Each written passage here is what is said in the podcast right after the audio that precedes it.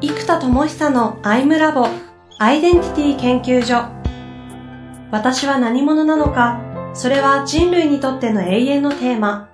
15年の歳月をかけ開発された統合された究極の私と出会える技術アイミング。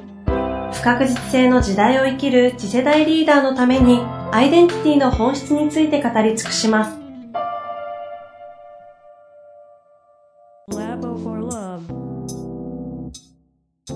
こんにちは、遠藤和樹です。生田智久のアイムラボアイデンティティ研究所。生田さんよろしくお願いいたします。はい、よろしくお願いします。さあ、ということで、えもう1ヶ月ぶりの収録ということになりますけれども、まあ、波乱、波乱万丈じゃないですね。なんだ、いろいろ、あの、起きる生田さんなんで、いろいろあったと思うんですけど、いかがですか？まあ、いろいろ進んでますが、えー、っと、まあ、やっぱりこう、マーケティングをガッと始めたことが大きいですね。はいはい。で、まあ、それで、えっと、まあ、広告、SNS 広告からの、えー、あと CRM を作っているので、うんうん、まあ、いい感じにこう、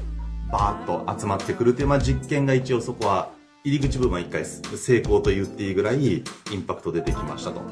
前回ね、CPC、なんか、1000円もいかない単価で動いてるっていう。うね、着地ものにもあるんですけど、まあ、500から700円ぐらい。おうん。業界的に言ったら、下手したら10分、10そこまでいかないか。5分の1とかの世界ですね。そうですね、そうですね。まあ、もう本当場合によっては10分の1だったりもしますね。うん、ですよね。うん。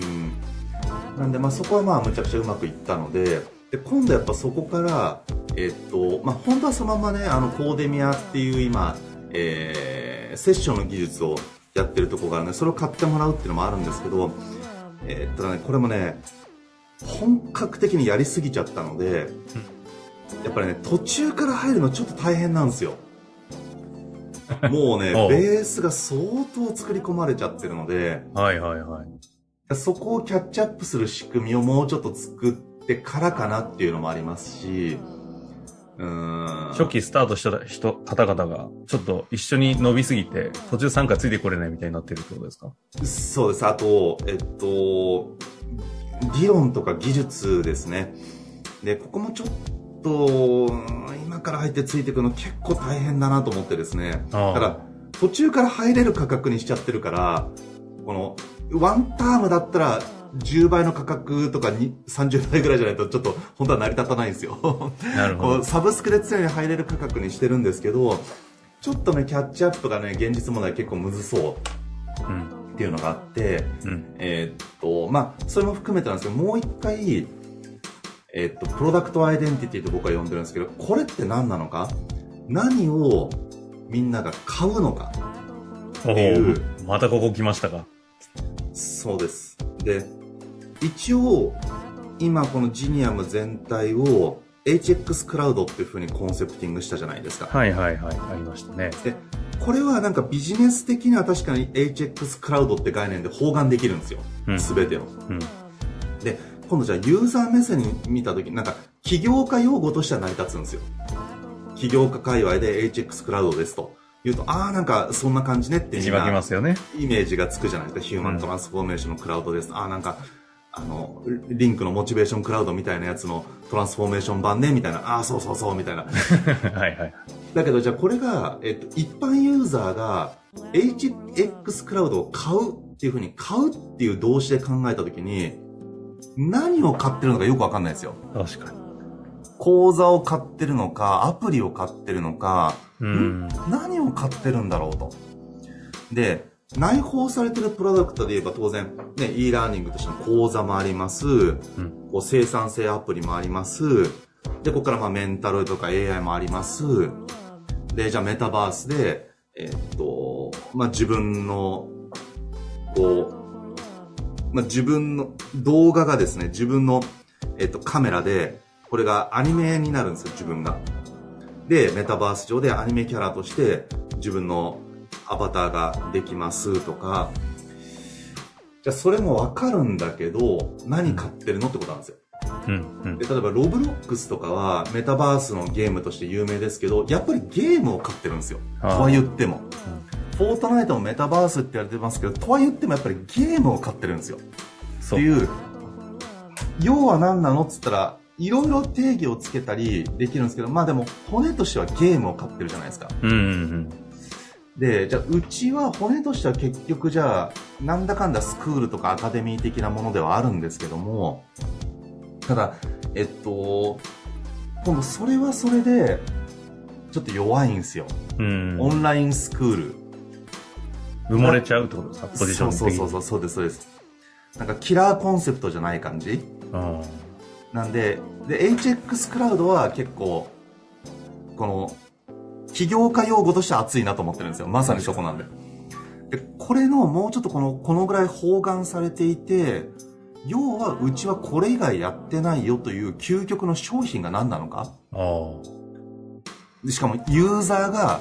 買うものあそれを買ってるんだって認識ができるものうんうんうん。でここで実は、えっと、ずーっとまた考えまくって集約したキーワードがインナーバースジャーニーっていう概念を作ったんですよインナーバース。インナーバースジャーニジャーニーで要は内なる旅なわけですよね、ー。はいはいはい。こうアイデンティティを構築したりはいはいは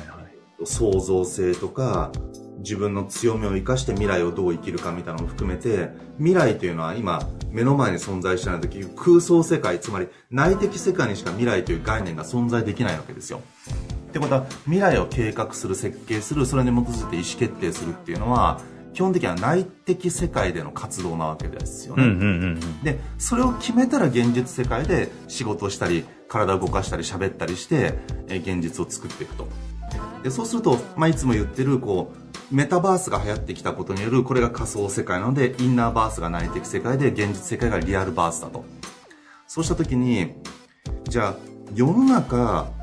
なんかうまくいくうまくいかないとか幸福とか幸福じゃないとかいろんなことを人って葛藤したりうん。人生を考えたりするんですけど、じゃあそれってリアルバース上が本当の問題なんだっけってことなんですよ。ほうほうほう。実はインナーバースが未開拓であることが究極の要因なんじゃないかとああ。例えば情熱が見つからないっていうのは情熱っていうのはリアルバースに存在しないのでインナーバース内の油田を開発してる人はずーっと情熱が出るでもインナーバースが例えばもう地球よりも広いかもしれないですよ内なる世界ってうん。もうだって空想世界全部が入るからもう宇宙に飛んだりもできるわけじゃないですか空想だとはいはい。空飛んだりとかでそれもあらゆる空想妄想も含めた内なる世界があった時にここの中の開拓率ってじゃあ現実世界でねお仕事したり現実を作っていくとかんじゃあ何時間週に使ってるだろうか何パーセントぐらい現実を生きてるだろうかというと意外と現実をみんな生きてるんですよリアルをうん。うん。じゃあ内観したり創造性だったり自分の人生を振り返るとか仕事の内容をこの1週間振り返るとかこの内省とか内観とか創造性に1週間の何パーセントみんなが使ってるのかとあそうすると内なる世界の開拓に多分ね5%ちゃんと使ってる人ってあんまいない気がするんですよそうね。風呂入ってる時と、寝る前のボケっとしてる時ぐらいかな。そうでなんとか緩いじゃないですかでもしリアルバースでの 仕事ってガチじゃないですかみんなそうですね。確かプに。ロとしてうん。だから実はこのインナーバースが未開拓すぎると基本うん1%、よくあの潜在意識のねなんか使われてるのが3%で97%、うん。まああれいろんな説がありますけど、はいはい。まあだからまあ諸説あっても97%とか99%とかまあ90%以上潜在意識ですよと。だからそこがリアルバースじゃなくてインナーバースなんですよと。うん。じゃあそこってじゃあ無意識だから直感で決めましょうって話もあるんですけどじゃあそこの領域を開拓してみようと。でそうすると再現性を持って使える油田が出てきたりだから油田がオイルじゃないですかはいはい。でそうするとじゃあ情熱が出ないんだったらパッションのオイルなんでパッションオイルっていうのがどっかにあるはずなんですよ ね愛情が弱いんだったら、ラブのオイルでラボイルっていうのがどっかに眠ってるはずなんですよ。採掘性と。そう。で、ポジティブ性が弱かったら、もうこの辺ポジティブオイルそう。ポジティブオイル。あポジティブオイルかポジティブオイル。ポジティブオイルか。っていう、もしくはネガ、ネガティブオイルっていうオイルがやたら開発されちゃってる人は、そこから油田がバンバン出て、油田が火事になってるわけですよ。何それ？めっちゃわかりやすいわ。で、そうすると、エネルギー、ビーイングの源泉って、うちなる原油であると。でそうするとこういうパッションオイルとかラボオイルとか、えーポジティブオイルっていうのを開発されてなかったらそれは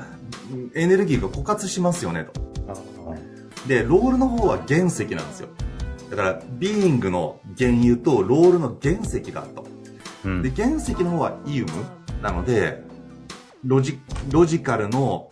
原石だったらロジキウムっていうのが内側にあるはずだと。はいはいはい。で、プレゼンテーションの原石だったらプレゼンテーショニウムっていうのが内側にあると。で、そうするとこのオイルとイウムを、まあ、原油と原石を内的世界でちゃんと掘り当てて開発しないと、これもなんか強み発見講座あるあるなんですけど、なんか強み見つかったわーいで終わっちゃって、いやでもそれ、プロフェッショナルとして使えるレベルまで持ってこうとしたら、かなり磨き上げないと、いや、原石は見つかったかもしれないけども、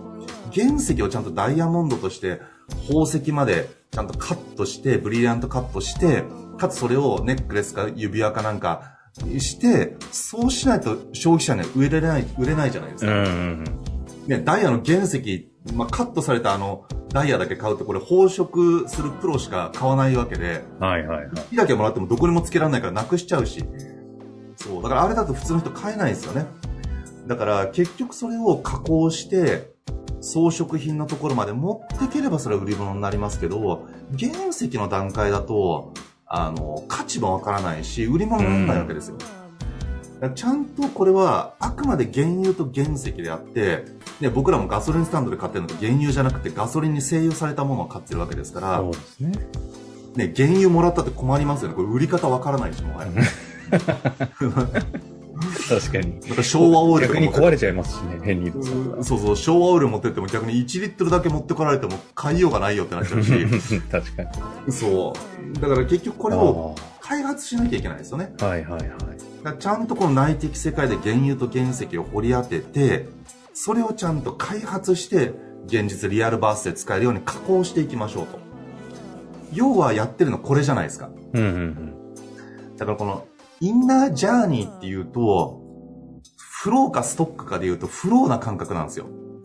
流れる。インはいはい。ナージャーニーっていう旅という、うん。内なる旅で終わっちゃう感じなんですよ。ああ、なるほど。インナーバースのジャーニーだと、この資源開発というストック感が出てくるんですよ。あかつインナージャーニーってあのインディアンの、えっと、儀式とかであるんですよね。はいはいはい。で、で、あと、まあ、メタバースっていうのも来てるので、まあ、そこからインナーバースっていう概念にして、インナーバースジャーニーってすると、このストック感があって、かつメタバース感もあって、そのインナージャーニーって言うと、ふわっとする感じがしちゃうんですよ。なるほど。内的資源のちゃんと開発というニュアンスを含みながらストックしていくと。そうです。だから HRD にに対して human resource development に対して inner resource development だと。で、これが real verse の experience。うんうんうん。で、そこに対して内的世界の inperience だという、この innerverse journey を通じて、えー inner resource development をすることで、この inperience が高まる世界っ。ていうものを作っていきましょうみたいな、やっぱこの辺をコンセプトにしていくと、結局売ってるのって何かっていうと、インナーバースジャーニーを、まあ、オンラインでやるときもある、あれば、昔合宿でやってたみたいにリアルでやるのもあるし、まあ、学習とか、読書なんかもね、インナーバースに知識という資源を構築していく作業ですし、結局、インナーバースジャーニーのオンラインプログラムを売っていますと。すると、えっと、まずはこちらとしてはしっくりくるので、はいはい。今度インナーバースジャーニーっていう概念が、えっと、まあなんとなくわかると思うんですよね。で、これもなんか、研修業界とかこう、ナレッジワークの世界である、こう、例えばサーバントリーダーシップとかグリッドとか、なんか、直感的によくわからないんだけど、なるほどねってなる概念あるじゃないですか。キャズムとか、うんうんうん、と同じようにインナーバースジャーニーっていうのが、いや、なんとなく言わんとしてることわかるけど、ちょっと理解しないとわからないって感じ。うん。それが逆にナレッジとしてはいいんですよ。分かりきっちゃうと買わないので。なので、そこをコンセプトドンと打っていくと、うちが、メンタロイドもメタマーもロジックもアプリケーションも全部インナーバースジャーニーを支援するツールなんですよね。もっと言うとインナーバースジャーニーから人生を生きるというリアルバースジャーニーにアクセスしていき、それをマネジメントする仕組み。うんうん、なので、じゃあ中核何かっていうと、インナーバースジャーニーを売ってるということなので、もうインナーバースジャーニーが商品ですと言えるかなとなるほど。ですかね。これは CRM 動き出してからの再度何を売ってるのかという問いに対して出てきたインナーバースジャーニーを売ってるんじゃないかという概念がですね。うんここから、ちょっと今日はね、ここで一旦終えたいとは思いますけれども、次回このインナーバースジャーニーという概念をもとに、また話を展開していきたいと思うんですが。うん、そうですね。ここで、やっぱりインナーバースジャーニーっていうのは、なんだろう、コンセプトであって、えっと、なんだろう、具体的に何をどうすればいいかが分かりづらいじゃないですか。うんうんうん、で、そのあたりが、えっと、次回話せればと思ってます。あの、ちょっと触りだけ言うと、内なる世界はコンパスのマネジメントなんですよ。インナーバースは。で、リアルバースは時計のマネジメントなんですよ。面白いですね。なんで、コンパスと時計という道具みたいな概念でね、うん、次回ちょっと話せればと思います。なるほど、いいですね。じゃあ次回ぜひ楽しみにしていただきたいと思います。ということで、ありがとうございました。はい、ありがとうございます。